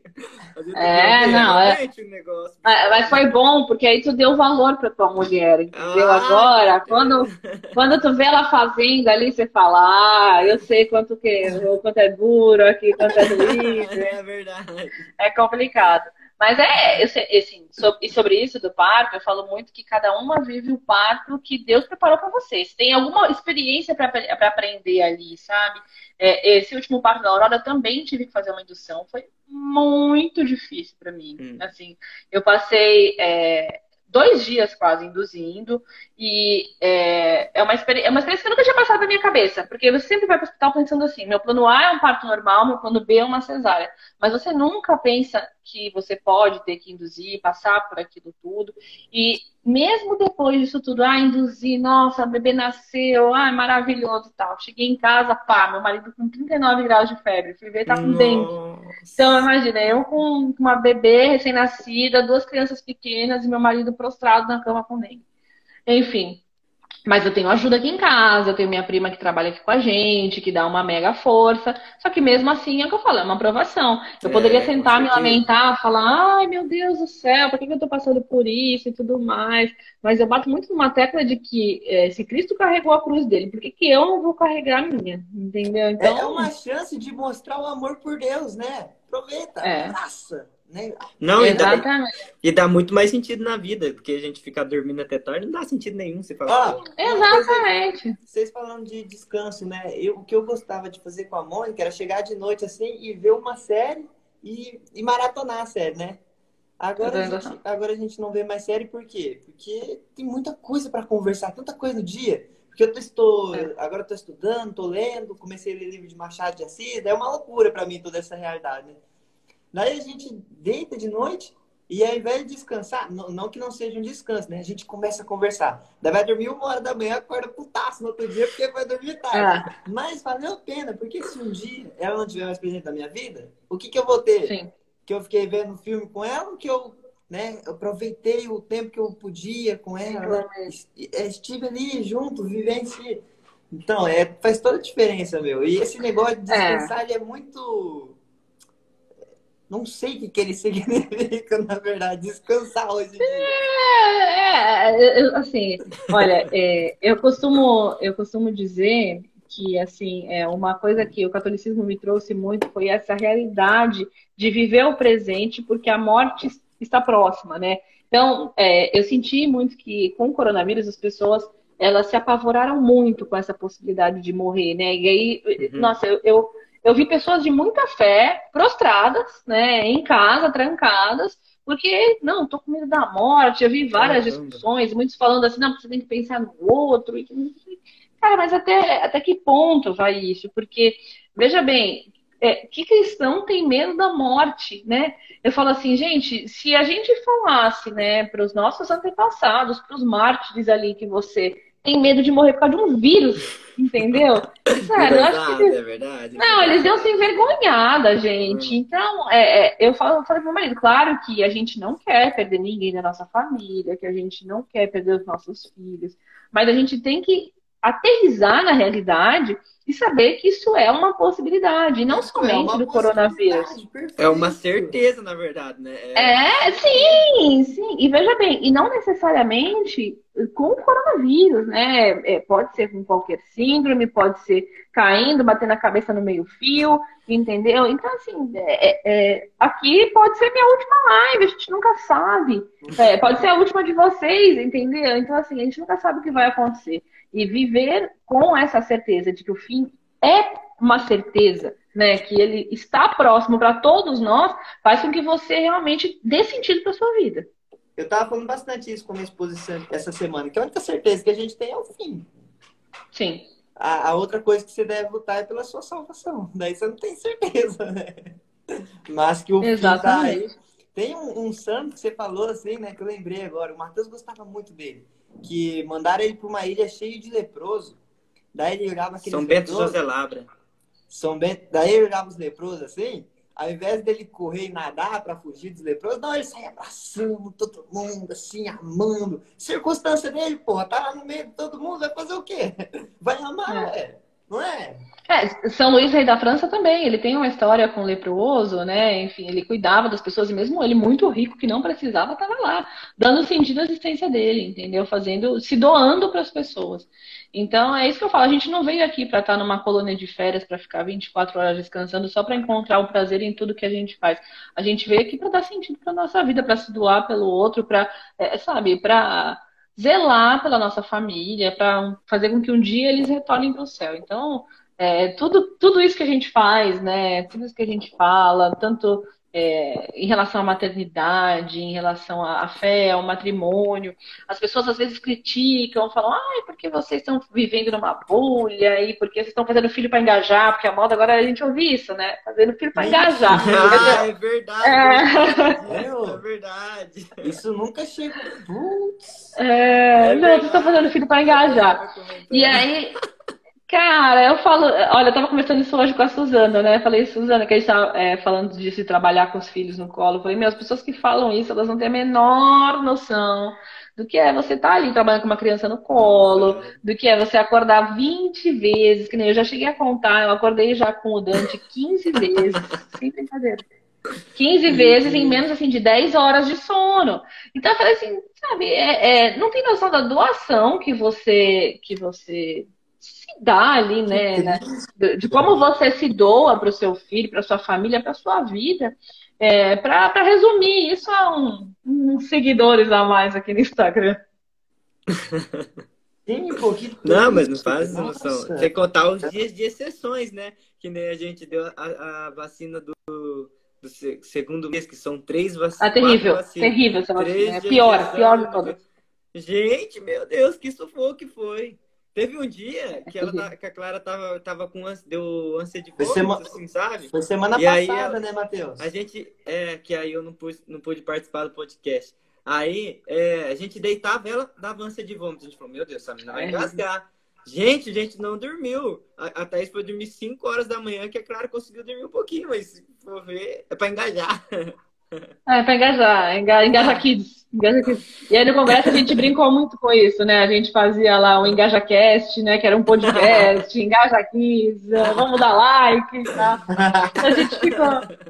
A gente ficou brincando porque a gente falou assim, gente, é, é, muito triste ainda ver isso de pessoas católicas, porque veja bem, você já tem as pessoas do mundo para te julgarem naquele. Eu não. Eu acho que eu saí fora. Peraí, desculpa. Não, a. O som, o som da Bia, acho que não saiu. É, o som, da, o som da Acho que acabou a bateria do. Fica tranquila, tranquila. E. Nossa, meu, que loucura! Tem gente que. Estão me ouvindo agora? Sim, sim. Ah, então acabou a bateria do, do, do fone. É, que eu acho que acabou a bateria do fone aqui. Eu tô, eu tô então... indignado aqui. É, mas é, rolou essa, essa história no, recentemente. Eu tô, eu tô, tô pra escrever sobre pra isso. você escutar da primeira vez, um colega escutando. Nossa. Cara, eu vou te falar que assim, eu não fui das que fiquei mais revoltada, não. Sério. Tem gente que se revoltou mais do que eu. Mas também, assim, é, é, você quando você tem um propósito muito firme do que você está fazendo, né? Eu sei que eu não estou aqui para agradar o mundo, que as atitudes, assim, que as, as, certezas que eu tenho na minha vida não são para agradar as pessoas, entendeu? Não, Até porque se eu quisesse agradar as pessoas, eu se quisesse agradar a mim mesma, né, ao meu marido, trazer conforto para nossa vida, puta, eu tinha um filho só, entendeu? E ficava ali tranquila e tá tudo bem, vou viver com meu, minha criança linda. Nossa, mas você tem dois já, um menino e uma menina, um casalzinho muito lindo e tudo mais. Então, assim, é, a gente não precisava fazer nada, mas eu sei o porquê que eu estou fazendo aqui, a quem, aquilo e a quem eu quero agradar. Então, quando a gente ouve esse tipo de coisa, é o que eu falo, tem que ignorar mesmo, tem que ignorar, né? Não faz sentido nenhum. É, mas, pois é, mas isso vem aí, é, vem, vem saindo por aí. Esse é bom, isso é bom para engajar mais. É, engaja, traz engajamento também. Eu falei assim, o pior de tudo é que assim, eu só, só engajei com a Aurora, né? Porque a Aurora foi minha única filha que nasceu já ali dentro desse trabalho de Instagram e tudo mais. As outras estão. Perdi esse engajamento aí nos outros dois. Ah, Bia, você é sensacional, nossa. É, eu acho que já tô tomando muito seu tempo. Meu, a gente tá uma hora aqui, olha só, já passou uma hora e dez, viu? Só, falo, só eu falei aqui, falei horrores. Capaz. Ó, vamos fazer. Como que. Todo final a gente finaliza de um jeito diferente. Como é que vai ser dessa vez? Uma dica pra Eu queria, mães, eu queria mais ainda. Sabe o quê? Eu queria saber. Você tem tempo ainda?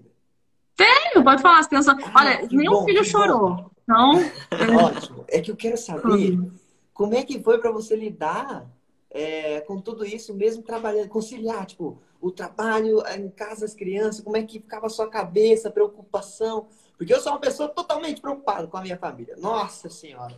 Se eu tô ali no trabalho, eu escuto alguma coisa, eu já fico, meu Deus, eu tenho que ir para casa, eu tenho que resolver isso. Olha, eu vou te falar uma coisa. É, hoje eu estava lendo uma frase, eu não, não, não tenho certeza, mas eu acho que é de São José Maria Escrivá é, que fala assim: faz o que deves e está no que fazes. E assim. é dele também.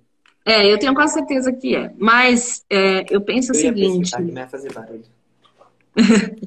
mas eu penso. Falou dele, dessa frase. É? Falou hoje sobre isso? Eu vi é. essa frase recentemente, acho que foi até a Araceli que publicou, eu estava vendo. E aí, é, eu, tava, eu, já, eu já li, né? Eu já li o, o Caminho, se eu não me engano, é uma frase do Caminho. E aí eu estava refletindo sobre isso, falando, gente, a gente tem que estar no que a gente está necessariamente fazendo. Aquela situação que eu falei, tá de se adequar às circunstâncias. Eu sofri muito com isso. Eu não vou ser hipócrita de falar que não, não, não, não me incomodou, sabe? Principalmente no Dante. Eu lembro que, assim, quando ele nasceu, eu estava no mesmo dia atendendo uma cliente no hospital. E ela me ligou. E aí eu falei assim, olha, fulana, eu vou ver isso quando eu chegar em casa, porque eu acabei de ter bebê e eu tô no hospital. E aí ela falou, cara, por que você tá me atendendo no hospital? Eu falei, não, tem... E aí eu voltei pra casa. Na época, assim, eu acabei indo pra casa da minha sogra. Meu marido insistiu muito pra gente ir pra lá e tudo mais. Ela também insistiu pra, pra ficar na casa dela. E eu falava pra ele, traz meu computador que eu preciso trabalhar. E aí, vocês imaginam, eu tinha uma criança que acordava a cada 40 minutos e eu queria aproveitar aquele tempo para trabalhar, entendeu? E aí eu falava assim, gente, sério, o que, que eu tô fazendo? Eu estou aqui. É uma coisa completamente inadequada o que eu estava fazendo. Mas tudo bem, meti as caras, fiz o que tinha que fazer. E aí, quando ele tinha mais ou menos uns 10 dias, eu lembro que eu fui pro fórum, eu tinha que fazer alguma coisa lá, e eu saí chorando muito, porque eu tinha que ir no fórum de qualquer jeito. E eu cheguei no fórum chorando, as pessoas me conheciam e falavam, o que está acontecendo contigo? Você está chorando? Eu falava, ah, deixei meu filho em casa, que não sei o que, não sei o que lá. Aí eu passei no mercado ainda e o meu leite começou a vazar. Quando eu vi minha blusa estava toda molhada. E aí a moça do caixa falou assim para mim, moça, tem, o seu peito está molhado. Aí eu chorava mais ainda, falava, meu filho, eu deixei em casa, tá precisando de mim, eu tô fora na rua. Enfim, fazer um resumo. Eu cheguei na casa da minha sogra, ele nem tinha acordado. Foi tipo um dos primeiros dias que ele dormiu, sei lá, duas horas seguidas. Então é o que eu falo. A cada dia basta o seu cuidado, sabe? É, você precisa fazer aquilo. Se você precisa, ótimo. Então, entrega aquele sofrimento, inclusive, de estar fazendo o que você não quer para Deus. Porque ele também ouve o que você fala, né? É, assim, ele ouve o desejo do teu coração, ainda mais de uma mãe. Eu lembro que nessa época também, é, como eu falei, eu acabei ficando muito doente, né? Então, olha como são as coisas. Eu não conseguia parar porque eu priorizava muito trabalho. E aí eu tive que parar porque eu fiquei doente. Não, não, tinha, não tinha o que fazer, né? Toda vez que eu adoecia, eu ia para o hospital e aí eu tomava é, medicação por horas e horas e ficava completamente desnorteada. Tive que ceder em relação à amamentação, que era uma coisa que eu não queria abrir mão de jeito nenhum. Então, assim, eu tava cheia de medicamento, meu filho tinha que mamar mamadeira, não dava, não podia, não podia amamentar. E, enfim, é, não tive o que fazer, eu tive que me adequar às circunstâncias realmente para saber que eu precisava priorizar o que era importante na minha vida. Então, eu preciso trabalhar, não tô aqui mentindo para vocês, ai, é, é, eu trabalho para sustentar os luxos da minha família, né? Porque a gente viaja duas vezes por ano para viagem internacional, a gente come em restaurantes caros. Não, eu trabalho para pagar contas junto com o meu marido. Então, acho que a primeira coisa que você tem que ter em mente é o, é quê? Por que, que eu trabalho? Eu trabalho para levar o sustento para minha casa. Ponto. É isso. Trabalho para dar o que os meus filhos precisam. Segundo, é, eu tenho como mudar essa circunstância? Então, eu tenho como me dedicar um pouco mais estando em casa, eu tenho como levar o meu trabalho para casa, eu tenho como mudar de profissão e ter uma profissão que, que me permita estar mais com eles, estar mais presente.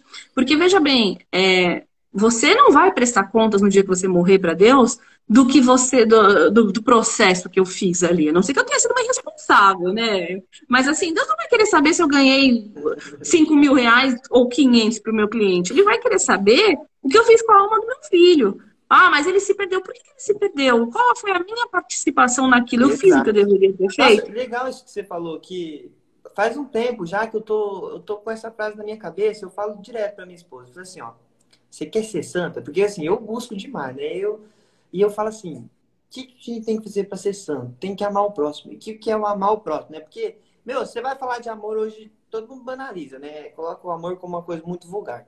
Sim. E, e na minha cabeça eu sempre tava assim, ó, eu não sei o que, que é bom pro próximo. Eu não sei, quem sabe é Deus. Mas como é que eu posso amar ele? Ajudar na salvação dele. Porque eu tenho a certeza, que né, a gente tá falando, né? A única certeza que a gente tem é da morte. Sim. Agora, quando você ajuda na salvação dele, isso vai fazer diferença lá depois, na frente, né? Não, né? Exatamente o que você falou. Não é o tanto que eu ganho, não é o tanto que. Não é, não é. Mas é aquilo. É, o seu trabalho, ele também é um meio de santificação, né? Exato. né? Você também tem que se doar aquilo que você está fazendo.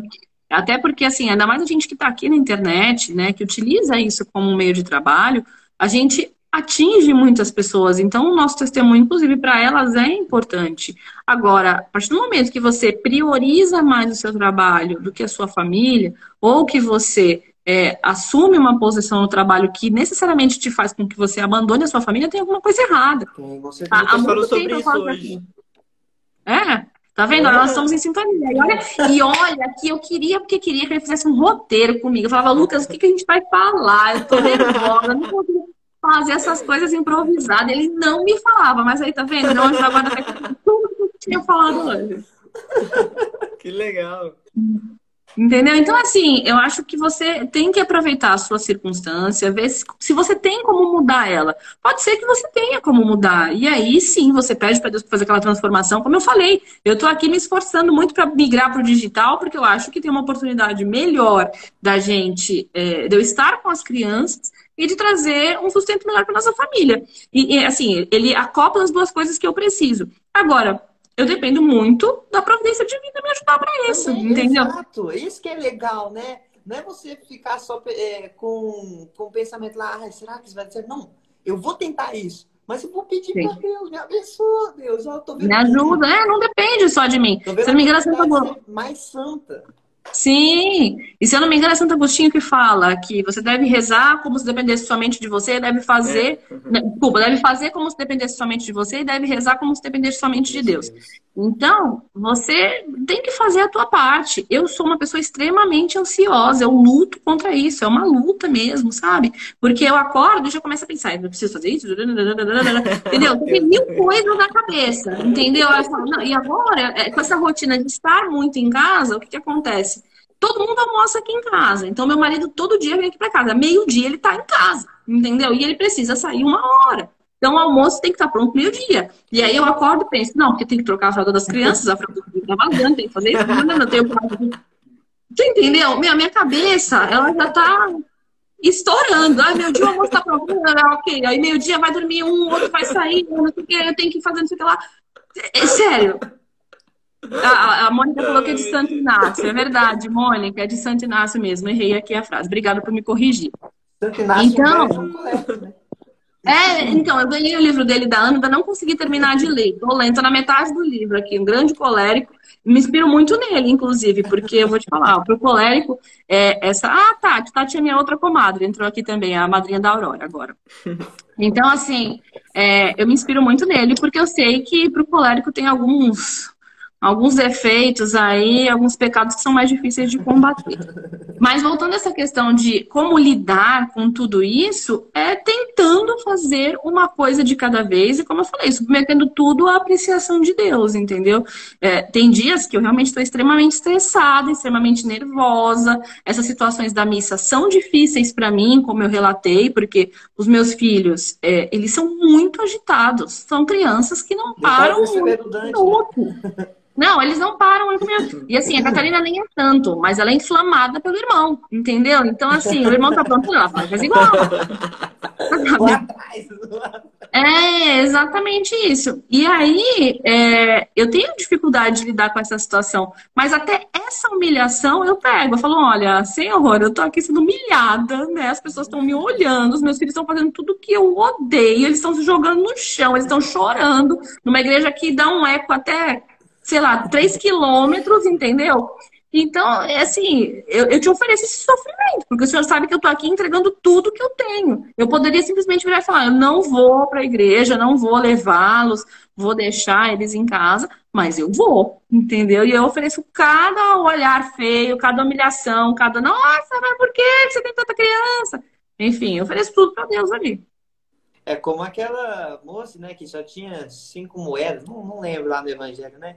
Era a única é. coisa que ela tenha, mas é claro, né? Ali foi representado como dinheiro. Mas Era o perfume. Não, Não acho que aqui tá falando é das moedinhas, né? Da moça que deu as moedinhas que tinha lá pra Jesus. Hum. Que é, é, que é a única coisa que ela tinha. É que, claro, né? Quando pega alguém assim, vai ler vai achar que é dinheiro, né? Mas não. Não. A questão mais simbólica não é só dinheiro. O que, que é tudo que você tem? Né? Exato. E, e sabe o que, que é mais legal, Bia? Que você sabe isso é importante também, porque tem muita mulher que não sabe disso. Qual é o seu papel? O seu papel de ser mãe, de ser esposa, de ver seu esposo lá trabalhando e você ter a oportunidade de fazer um almoço para ele, né? De cuidar dos seus filhos ao mesmo tempo, de dar amor. Cara, isso é incrível, né? Como é que você desenvolveu isso? E foi tudo, tipo, não é que não sei, foi, não sei se foi tão natural, mas e, e você reconheceu que é o seu papel. Olha, vou te falar uma coisa.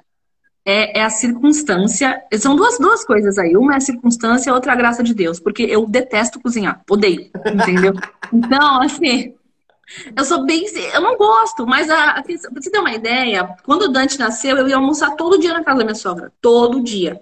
Aí, depois de um tempo, a gente começou a ir menos, aí umas duas vezes na semana e tudo mais. E quando a Catarina nasceu, eu falei, gente, não dá mais, né? Agora não vai ter mais como, então a gente tem que cozinhar.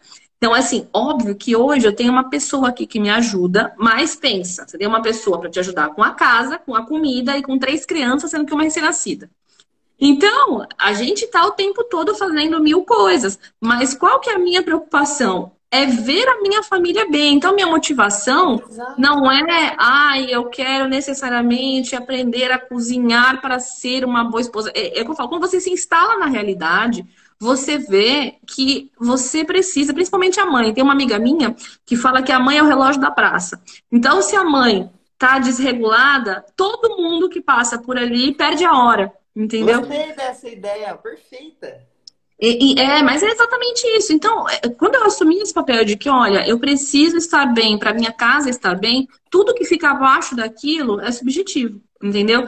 É, então, assim, eu não gosto de cozinhar, sendo bem sincera. Eu espero que quando eu aposentar, eu possa viver só de comida pronta. Ou fazer um curso, me dedicar, aprender a cozinhar com tranquilidade, algo do tipo, entendeu? É. Mas a minha família precisa ser alimentada. Então, hoje, o que acontece? Chega segunda-feira, eu tenho que pensar. Segunda, terça, quarta que a gente vai comer, sexta-feira é peixe. Tá. Então, e aí pensar, não, tem que ter uma verdura, tem que ter um legume. É uma coisa meio prática que você assume, por quê? Por amor. Não por amor a mim ou por amor a, a cozinhar em específico, mas por amor à minha família. Por, por saber que eles precisam estar alimentados, que eles precisam estar bem, que inclusive o alimento auxilia no desenvolvimento espiritual, no desenvolvimento intelectual deles, enfim. Então, e, é o meu papel. E por mais que tenha Eles alguém dependem. que, que Peraí, por mais que tenha alguém que ajuda vocês aí, se não tem você para ordenar e falar o que, que ah, é que fazer, ela vai ficar perdida. Não, é, então, é isso que as pessoas não entendem, sabe? Eu já fui muito criticada, porque assim, eu tenho amigas que falam, ah, mas na sua vida não é fácil, você tem empregado em casa. Falou, gente, primeiro que assim, eu tenho hoje, né? Assim, recentemente, que ela passou a vir todos os dias aqui em casa. Esse é o primeiro ponto, porque na época do Dante, até ali, Catarina também não era todo dia, não. É, e o segundo ponto é, é uma demanda muito grande para uma pessoa só, entendeu? E para uma faxineira só. Eu tenho amigas que às vezes até tem mais de uma, uma para fazer uma coisa, outra para fazer outra coisa, porque as crianças demandam muito de você. E assim, se você tem a possibilidade de se dedicar mais aos seus filhos, por qual motivo você vai querer se dedicar somente à sua casa? Existe eh, uma espécie de fetiche, entre aspas, né, no, no meio católico, de mulheres que acham que você necessariamente precisa dar conta de tudo. Não, ninguém precisa dar conta de tudo, mas existe uma lista de prioridades ali. Então, o que é mais importante? Isso, inclusive, foi uma coisa que eu precisei muito lidar, porque eu sou chata com limpeza, sabe? Eu gosto de ver a casa limpa, eu gosto de ver... o Matheus dois aí, esse, esse cara aí, ele é igualzinho, nossa... Ah, Matheus, mas olha, vou te falar, quando tu tem um monte de filho, não dá, não dá... Isso ah, já, eu, eu, já experienciei isso com a minha própria esposa. Não tem como, eles espalham tudo, eles pegam, eles pegam tudo do quarto deles, espalham tudo na sala, eles vão na gaveta de talher, aí eles tiram todos os talheres, depois eles vão, eles vão por cômodos, entendeu? Vão no banheiro. Meu, agora eles estão numa onda. Até a Sheila falou lá, ó, é por amor mesmo. A minha esposa, ela, ela tem costume de pegar a roupa assim e deixar jogada no quarto. Aí eu falei, ela chegou da missa, né? Aí ela jogou a roupa no quarto. Eu falei, amor, você não guardou a roupa? Ela falou, não, a de hoje eu guardei, a que tá jogada é de ontem. tá vendo? É fogo, é fogo, é. Mas eu falo assim, essas coisas você você só vai sabendo lidar no dia a dia, cara. Não, não tem como você se, se descabelar porque você quer a casa arrumada com uma casa cheia de criança. Não dá. É, não, você, não é o que como. você falou, né? Se instalar na circunstância. Mas Exatamente. A gente aprende. Mas eu faço eles guardarem, viu? Quando termina a brincadeira, o chororô é terrível. Que vai todo mundo guardar sim. Vai guardar até, até, até o último potinho, vão guardar tudo. Mas, e eu fico lá, vamos guardar, vamos guardar brinquedo, vamos guardar brinquedo. Eu tô mais cansada que eles no final. Estão lá guardando. Eu, eu Aí o Dante ainda fala pra mim, eu tô cansado. O meu braço tá doendo. Vai guardar, vai guardar, tudo. Eu, eu aprendi que a gente não tem o um controle de tudo, de, desde quando a Clara nasceu, né? Então, Deus, de, Deus deu a Clara e então falou, bom, a gente tem controle. Quem tem controle é Deus. A gente não pode ter, tentar ter controle de tudo, né? Aí eu já, já comecei a dar esse start, sabe? Mas, pô, não, não, não tem. tem. controle de tudo. Não adianta. Não, não tem. Nós pode até ir mais além ainda, ó. Por exemplo, você, é, que você tem alguém aí para ajudar você, gente. né? Espera só um minutinho que agora a Aurora acordou. Eu preciso trazer ela pra cá. é bom que já mostra. Vai todo mundo acabar. Ai, Matheus, ó, fala pra Thaís. Por que, que ela pode mostrar e eu não posso mostrar a Clara aqui? Pois é. Já pede oração pra todo mundo que vê o podcast. Eu tô essa Lola da mamãe, Lolo. Oh, meu dedinho. Ela olhou, agora tá aqui. Mas, gente, é isso, sabe? Assim, é, é se instalar nas circunstâncias. Essa é a regra para absolutamente tudo.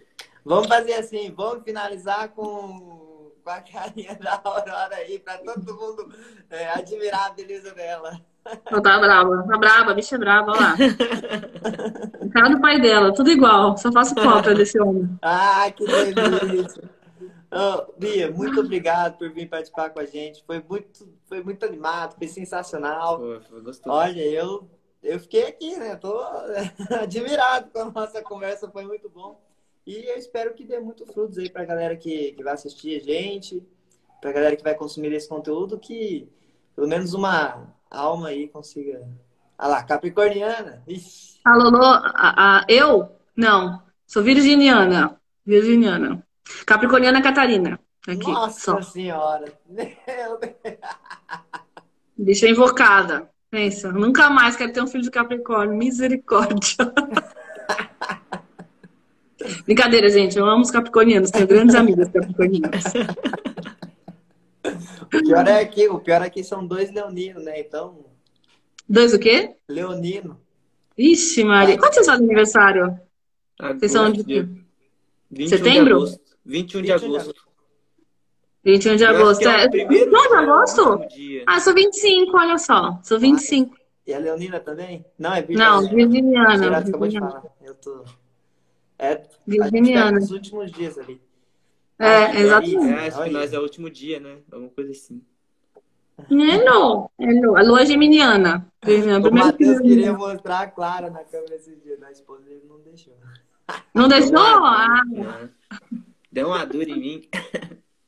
ah, meus filhos já estão aqui, ó. Já estão, já, já nasceram. É, engajamento, gente. Eu tenho que mostrar. Como é que eu vou Ah, engajar? é, eu vou falar pra Como é que eu vou engajar? Tem que mostrar meus filhos. Me fala. Não dá.